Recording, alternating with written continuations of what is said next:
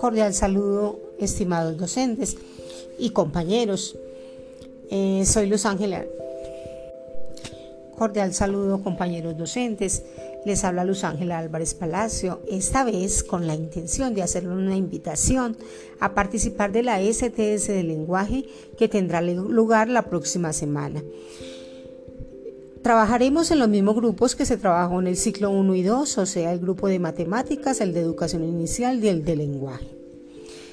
La STS de lenguaje será con los docentes de Portachuelo el lunes 28 de 8 a 10 de la mañana, con los docentes de Pueblo Nuevo el 29 de septiembre, o sea, el martes, de 8 a 10 de la mañana también los docentes del Eduardo Fernández Botero el miércoles 30 de 8 a 10 y ese mismo día los del presbítero Gerardo Montoya de 11 a 1 de la tarde el día 30. Abordaremos el asunto de la oralidad. Y es que la oralidad es la comunicación por excelencia.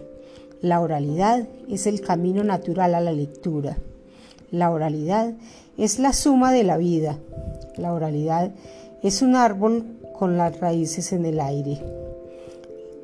Las interacciones en la oralidad están hechas de esa espuma que conforta el corazón y engrandece la razón. Así lo dice Francisco Garzón Céspedes.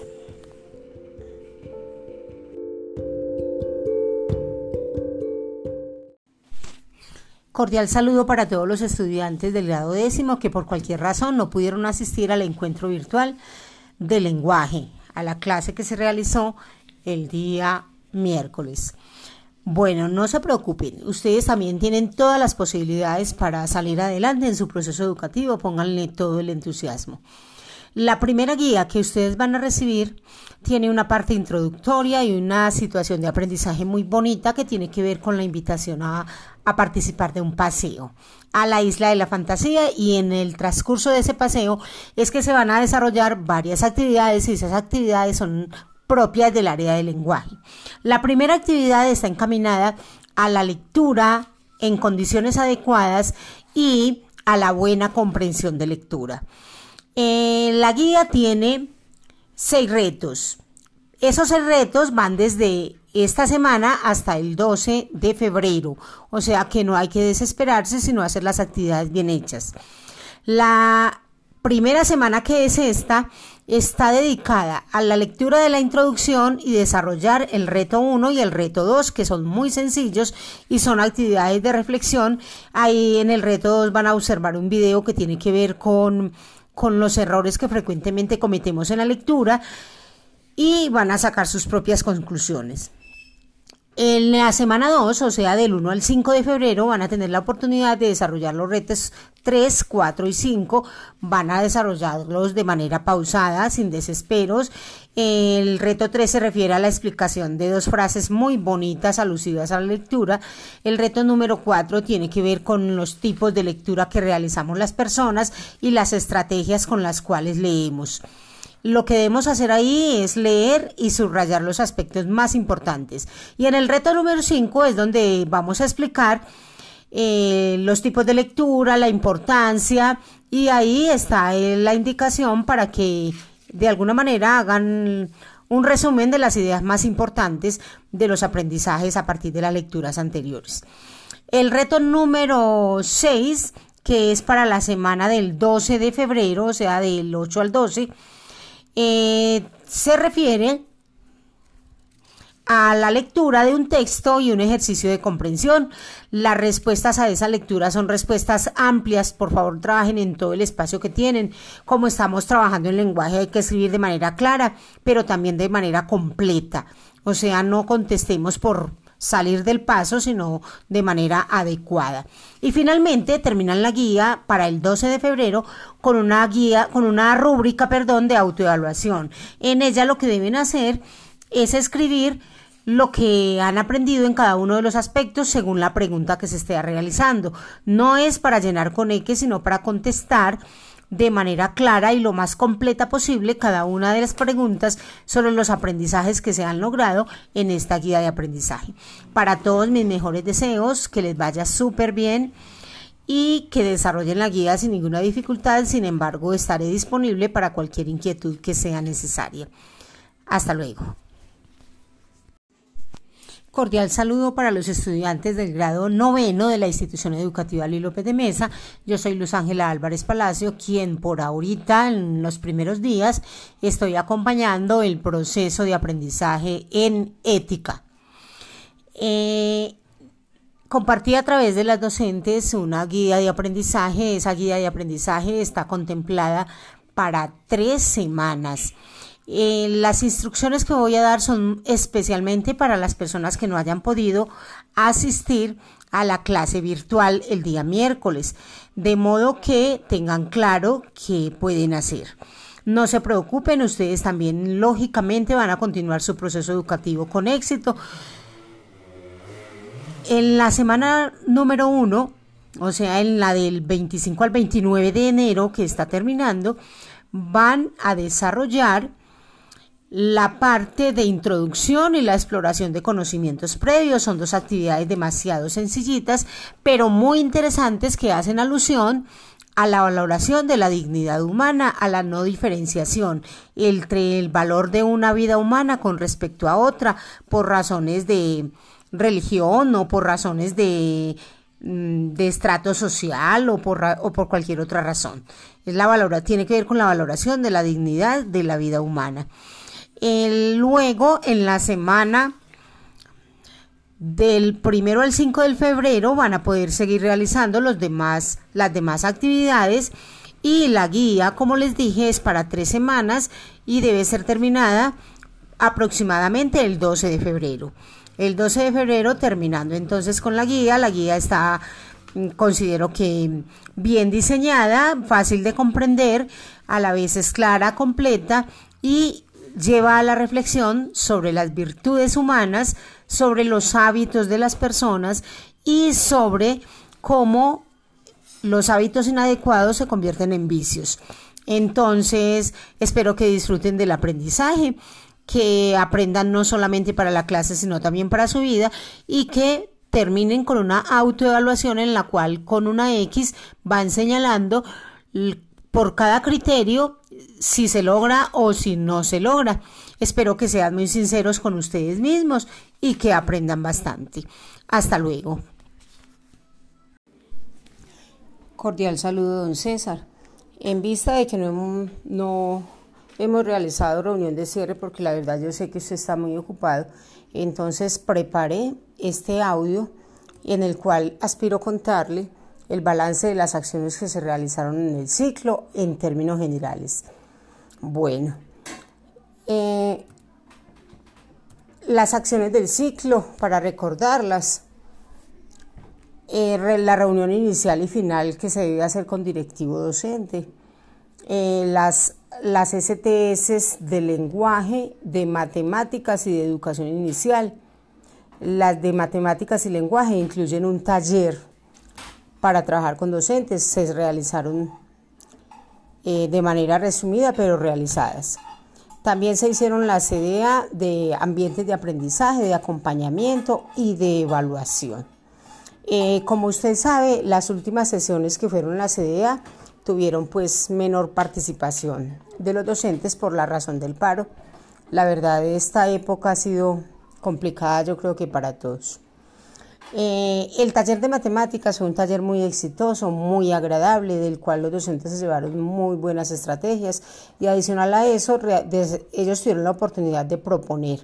Estuvo centrado ese taller en la resolución de problemas, que es el punto de partida para la enseñanza de matemáticas. Eh, y además, lógicamente, en la priorización y transversalización de aprendizajes y en la metacognición como el ejercicio de generar conciencia sobre el propio aprendizaje, o sea, mayor autonomía por parte del estudiante. El lenguaje fue un taller muy hermoso que tuvo que ver como, con la manera de cómo se debe abordar la literatura en la escuela y también las docentes tuvieron oportunidad de compartir algunas experiencias muy bonitas en ese taller. En cuanto a la sede, a la STS de Educación Inicial y Gestión Curricular, se trabajaron juntas. Muy hermoso trabajo realizaron los docentes asistentes. Tuvo que ver con realizar un proyecto educativo a partir de la elaboración de una brújula casera. Los docentes elaboraron y me enviaron la brújula y de ahí surgieron unas planeaciones que estoy en este momento construyendo para una docente y aspiro que sean compartidas con las demás también. Se compartió un formato, un estilo de planeación a manera de proyecto, considerando tanto el aspecto de lo presencial como lo no presencial, lo sincrónico y lo asincrónico. O sea que considerando todas las posibilidades que se puedan dar a raíz de la situación en la que estamos. En evaluación de aprendizaje se trabajó, también se reforzó lo de la resolución de problemas en matemáticas, problemas que se resuelven desde la lógica más que desde las operaciones matemáticas. Fue también una experiencia muy valiosa en la que los docentes participaron de manera muy interesante y sacaron unas conclusiones muy bonitas en relación con, la importancia del juego en las matemáticas, de la utilización de material concreto, eh, con llevar a cabo las clases a partir de situaciones que sean cercanas a los estudiantes. Bueno, eh, en términos generales, todas las actividades del ciclo se desarrollaron. Tengo que reconocer que las últimas actividades, sobre todo las dos últimas sesiones, contaron con poquita asistencia. Sin embargo, se lograron realizar. La que me dejó más triste fue la última, porque aparte de que habían poquitos docentes, cinco en total, también la participación fue como bajita. Yo lo entiendo porque esta época eh, tiene un poquito a los docentes desmotivados. El resto del tiempo se dedicó a la participación en webinarios. Hemos estado en múltiples capacitaciones, entre ellas una de Santillana sobre secuencias de aprendizaje remoto para primaria, secundaria y educación media, un Conéctate con el MEN sobre las orientaciones para el regreso a la presencialidad y en el cual se abordó también el hecho de que la discapacidad no se puede considerar una comorbilidad, entonces por lo tanto los chicos que tengan alguna discapacidad también deben regresar lo más pronto posible a la presencialidad. Eh, también se hizo un webinar sobre los aprendizajes basados en problemas, proyectos o retos, o sea, trabajar a partir de ahora a manera de proyectos más que a manera de, clase por clase y en los proyectos transversalizar varias áreas. Eh, se trabajó expectativas curriculares sobre el desarrollo del pensamiento geométrico, aplicación de herramientas tecnológicas a la geometría, trabajar no solo el microespacio, sino también el mesoespacio y macroespacio, o sea, un concepto mucho más amplio de geometría y la importancia del concepto de punto medio también tuvimos un Conectate con el MEN relacionado con el Estatuto Temporal de Protección al Migrante venezolano. Usted lo mencionó en la reunión del día de hoy, en el sentido de acoger realmente, en, el amplio sentido de la palabra, a los migrantes venezolanos. Eh, también estuve, como usted se dio cuenta, en el lanzamiento de la estrategia de evaluar para avanzar. Hemos recibido ya como cuatro capacitaciones diferentes sobre evaluar para avanzar. Con respecto a eso, énfasis en un aspecto bien importante, la participación de nosotros viene más adelantico en el momento de la presentación de la prueba en la medida que sea posible la presencialidad y en el análisis de resultados y la construcción de planes de acción con los docentes a partir de esos resultados. Es, eh, la orientación es a que acompañemos, pero que permitamos que sea la misma institución la que haga el proceso de inscripción y a partir de ahí la aplicación, eh, la inscripción de parte de los docentes que también se deben terminar su inscripción y finalmente nosotros acompañamos el proceso. Em, también se capacitó sobre esos roles de evaluar para avanzar el rol del rector, el rol de los docentes, el rol de los tutores y el rol de los estudiantes para la, aplicación de pruebas. Eh, se trabajó también de manera virtual el diseño centrado en evidencias. Fue una capacitación demasiado importante, tiene que ver con la manera como se diseñan las pruebas y cómo eh, se espera que cada estudiante evidencie determinados conocimientos. Eso se hizo con ejemplos de pruebas, muy interesante también. Aspiro poder compartir algunos ejercicios con los docentes cuando tengamos oportunidad en la presencialidad. En el día de hoy fue la última capacitación de toda la mañana. Tuvo que ver con modos híbridos de educación. Se está planteando una gran transformación en la educación post-COVID, o sea que el COVID eh, tiene como impacto significativo en la educación, se esperan unos cambios bien importantes. Sobre eso hay un documento del conferencista Renato Perti que se llama 10 claves para transformar la educación post-COVID. Eh, es bien interesante también esta, esta capacitación. En cuanto a la experiencia significativa, la profesora Sandra es quien está liderando. Esta mañana ya nos hemos reunido varias veces. Yo estoy trabajando mucho en la parte teórica, en la, en la consulta que hay que hacer sobre los autores que podrían soportar la experiencia de la institución. Ya están vinculadas casi todas las sedes. Nos quedan dos sedes eh, de la institución educativa por vincular. Vamos a ver cómo lo logramos. Em, y ya se abrió como la participación a más docentes y con más estrategias. Bueno, eso es lo que quiero contarle. Eh, espero que la presencialidad mejore el impacto lógicamente de PTA en, los procesos institucionales. Eh, se aspira que para después de vacaciones Em, después de una semana de acompañamiento o no sé, ese no sé si virtual o presencial, pero ya se aspira a que la situación se normalice. Bueno, eso quería contarle. Muchas gracias por escucharme. Le voy a enviar también unas diapositivas y el resumen que yo le venía haciendo de, de, lo, de lo que eran las capacitaciones, por si de pronto tienen la oportunidad de dar una miradita, listo y le agradezco mucho por todos los espacios que me ha brindado a pesar de, de, la no presencialidad y espero pues poder apoyar de manera más significativa. Que esté muy bien y muchas gracias.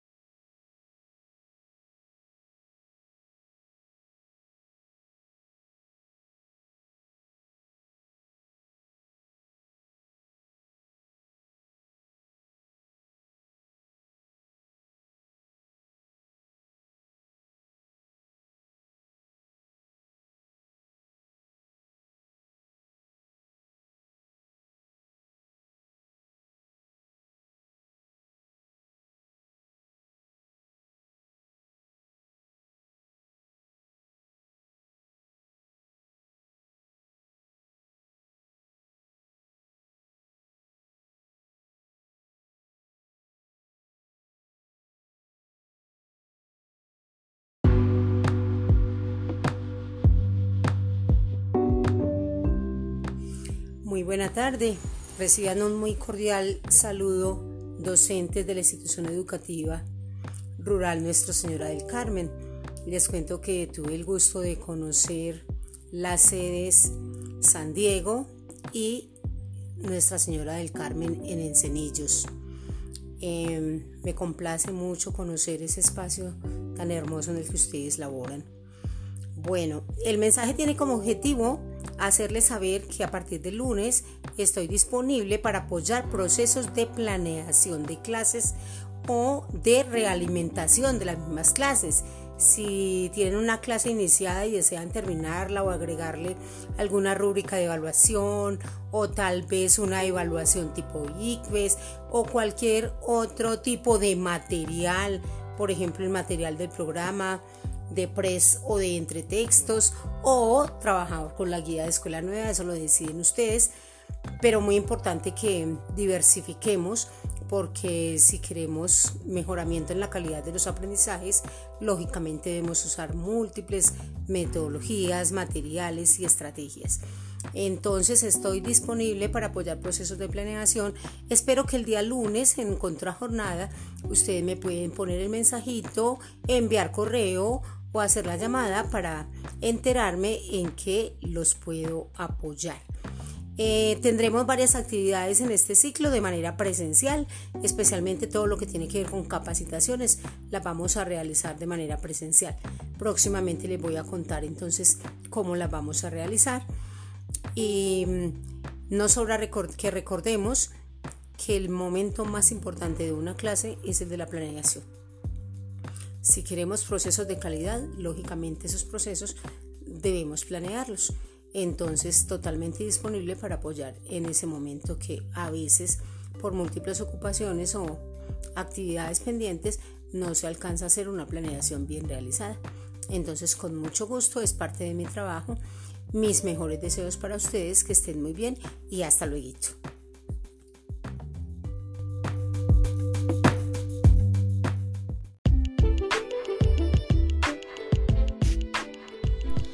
Docentes de la institución educativa Nuestra Señora del Carmen, reciban un cordial saludo. Soy Luz Ángela Álvarez, la tutora de básica primaria de la institución.